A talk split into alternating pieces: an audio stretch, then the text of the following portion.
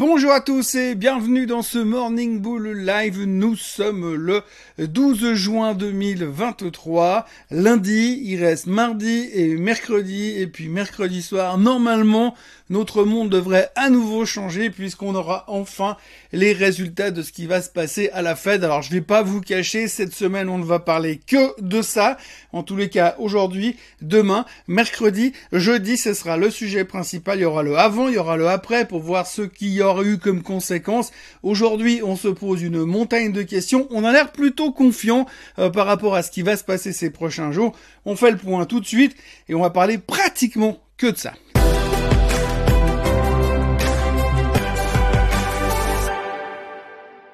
Donc, mercredi soir, le 14 juin, nous aurons droit au bilan de Monsieur Powell. Donc, il va nous sortir sa réflexion par rapport au taux d'intérêt.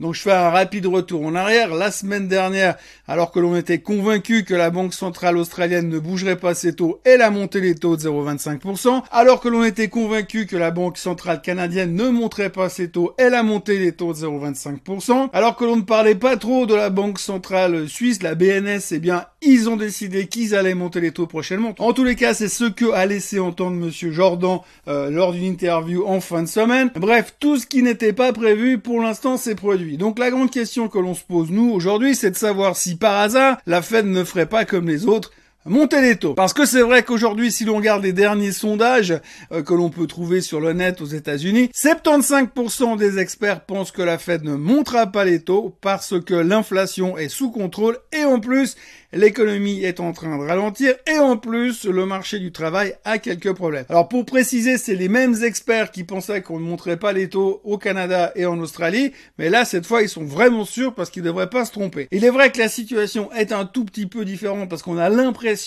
effectivement que le marché du travail ralentit, donc ça pourrait justifier une non-hausse des taux mercredi soir. Mais par contre, on a inventé un nouveau mot au passage pour se couvrir les fesses. Ça s'appelle le hawkish skip.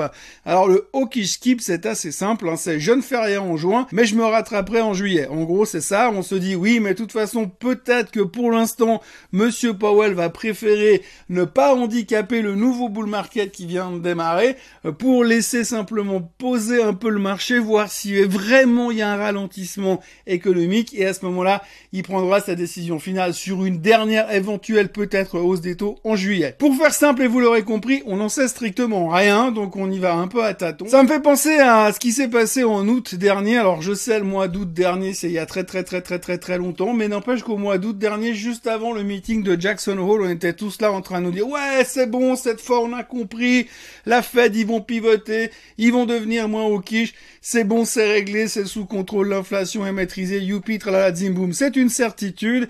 Et puis après le meeting de Jackson Hole, on s'est pris deux claques aller-retour parce que finalement, eh bien, la Fed n'a pas pivoté, parce que l'inflation n'était pas sous contrôle. Pourtant, on était convaincu comme jamais à la veille de la réunion de Jackson Hole, un peu comme on est convaincu cette semaine qu'il n'y aura pas de hausse des taux. Alors à tort ou à raison, je ne suis pas convaincu que ça change grand chose à la photo finish. On a vu la semaine dernière que lorsqu'on a appris que les deux banques centrales canadiennes et australiennes montaient les taux, eh bien finalement le marché il a fait plouf pendant 1 ou 2%, puis après on s'est dit ouh, il est temps de racheter le marché sur faiblesse. Donc en gros on toujours dans ce mood extrêmement positif, extrêmement bullish, où à la première occasion...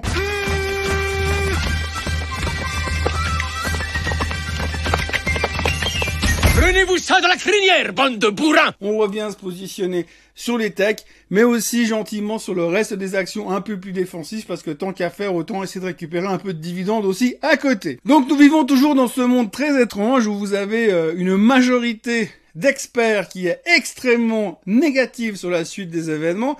Je vous en parlais déjà la semaine dernière, mais je vais revenir là-dessus parce que quand vous regardez un petit peu les news du week-end, vous avez Bank of America qui est négatif, JP Morgan qui est négatif, vous avez euh, David Rosenberg, la star des économistes, une des stars des économistes qui est super négatif. J'ai même pas donné un coup de fil à Monsieur Rubini parce que lui aussi Bien sûr, il est super négatif. Donc vous avez vraiment une avalanche de négativité. On a encore eu West Fargo qui dit ouh attention, soyez très prudents.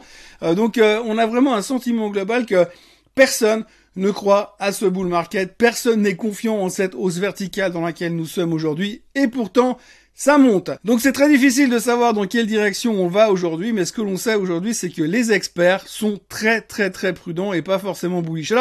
Les seuls qui sont très forts aujourd'hui dans ces commentaires négatifs sur les marchés, c'est Bank of America.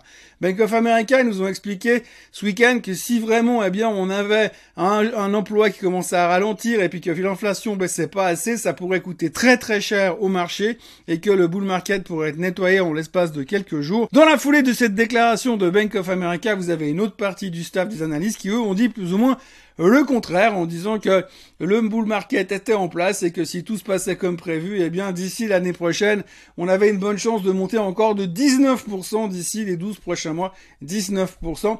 Alors ce qui est bien, c'est que vous avez dans la même banque deux opinions différentes, ce qui est bien, mais au niveau de la communication, vous avez quelqu'un qui vous dit on va tous mourir et les autres qui vous disent non non ça va cartonner. Ce qui est bien, c'est ça s'appelle de la protection ou du hedging en anglais, ce qui veut dire que finalement, bah si t'as tort, il y a l'autre partie du, du service qui a raison et si t'as raison, bah l'autre partie du service à tort. Donc l'un et l'autre se compensent, c'est plus ou moins équilibré, et c'est quand même mieux pour l'image si on creuse pas trop loin. Donc voilà, aujourd'hui nous sommes au début d'une nouvelle semaine et tout le monde va se concentrer sur ce qui va arriver demain. Aujourd'hui, je vous le cacherai pas qu'il y a peu euh, de volume, ça a l'air très calme pour l'instant, les futurs sont légèrement en hausse, on attend bien évidemment demain Aujourd'hui, on aura un premier chiffre qui est les attentes d'inflation estimées par les consommateurs. Donc là, avant, on ne demande plus aux experts, on demande aux consommateurs ce qu'ils pensent de l'inflation.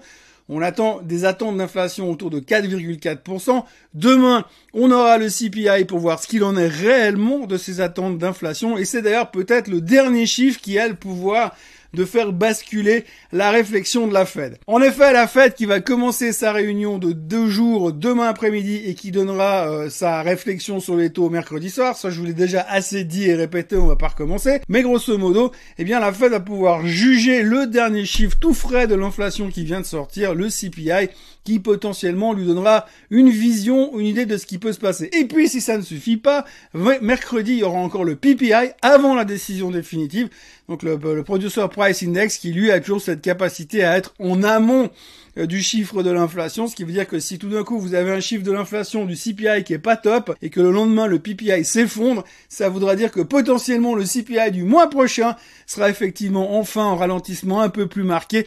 Résultat, ça pourrait faire changer la vision de la Fed. Donc en gros, on est dans cette espèce de méga monde macro, macro et macro. On ne parle que de ça. On essaie d'analyser des trucs qu'on ne maîtrise pas. On sait qu'on a une chance sur deux d'avoir raison. On sait que les statistiques nous disent qu'à 75% les taux ne bougeront pas mercredi soir. Et on sait que pour l'instant, bah, l'inflation devrait continuer à baisser un tout petit peu. On espère juste qu'elle ne stagne pas, parce que sinon ça voudra quand même dire qu'on peut se retrouver avec une inflation élevée pendant les 6, 8, 9 ou 10 prochains mois, et c'est pas du tout ce qu'on avait attendu. Ça, ça n'arrangerait personne quand même. Donc on va devoir euh, attendre, interpréter, et en attendant, ça risque d'être encore une fois très calme, un peu à l'image de la semaine dernière mais ça promet peut-être de bouger en milieu de semaine. D'ici là, le marché est donc en bull market, on ne se pose plus de questions, hein. de ce côté-là on est relativement serein, même si les banques d'affaires américaines sont pas super d'accord avec nous, et puis de l'autre côté, une fois qu'on aura eu la Fed, c'est pas que le lendemain tout va changer, mais en tous les cas on y verra plus clair, une fois qu'on aura eu la Fed, jeudi, on aura la joie de s'occuper de la Banque Centrale Européenne. L'Europe, qui je le rappelle, est rentrée en récession technique la semaine dernière. Donc on se réjouit de voir Madame Lagarde qui va monter les taux de 0,25% jeudi, alors que finalement l'Europe est techniquement en récession, mais c'est normal parce qu'il faut d'abord se faire l'inflation et s'inquiéter de la récession après. C'est pas nouveau, c'est ce que nous a déjà dit Monsieur Powell. Il préfère tuer l'inflation et s'occuper de relancer un pays en récession euh, plus qu'autre chose. Et d'ailleurs, je vous parlais de Monsieur Rosenberg tout à l'heure. N'oubliez pas que lui, il a déclaré ce week-end qu'il y avait 99% de chances que le marché entre en récession cette année encore. Donc voilà ce que l'on peut dire ce matin. Très petit début de semaine, très calme, avec beaucoup de choses à réfléchir, mais malheureusement aujourd'hui on ne sait pas grand-chose. On va se baser sur ce que l'on va entendre et attendre cette semaine. Et on espère qu'on y verra un petit peu plus clair mercredi soir. Par contre, faut pas trop vous faire d'illusions parce que vous l'avez remarqué déjà depuis une bonne année et demie depuis qu'on est dans ce combat contre l'inflation. Eh bien, on se fait des illusions en se disant oui, mais dès que la Fed aura fait ci ou fait ça, ce sera plus calme et après on pourra se concentrer sur autre chose. À chaque fois, on se dit la même chose. Et en fait, à chaque fois qu'on a un gros chiffre économique qui va nous changer la vie, bah, on se rend compte qu'il nous change la vie à peu près 15 minutes et le lendemain, on est reparti pour se concentrer sur la prochaine réflexion. Voilà, donc c'est tout pour ce lundi matin, ce petit lundi matin. Euh, moi, je vous encourage à vous abonner à la chaîne Suisse en français, à liker cette vidéo et à ne pas oublier que jeudi 15 juin, il y aura le Swiss Trading Day. Ça commencera au bâtiment des forces motrices à Genève. Ça commencera à 12h30 et des poussières. Ça durera jusqu'à 17h et des poussières. Et après, bien sûr, apéro et cocktail dînatoire. Donc si ça vous intéresse, n'oubliez pas de euh, vous inscrire euh, sur le site de Swissquote. Euh, le lien est indiqué sous la vidéo. Il faudra se souvenir aussi qu'il y a la diffusion en live et en streaming. Par contre, vous n'aurez pas accès à l'apéro et au cocktail dînatoire. Bien entendu, passez une excellente journée et je me réjouis déjà de vous retrouver demain matin. Bye bye.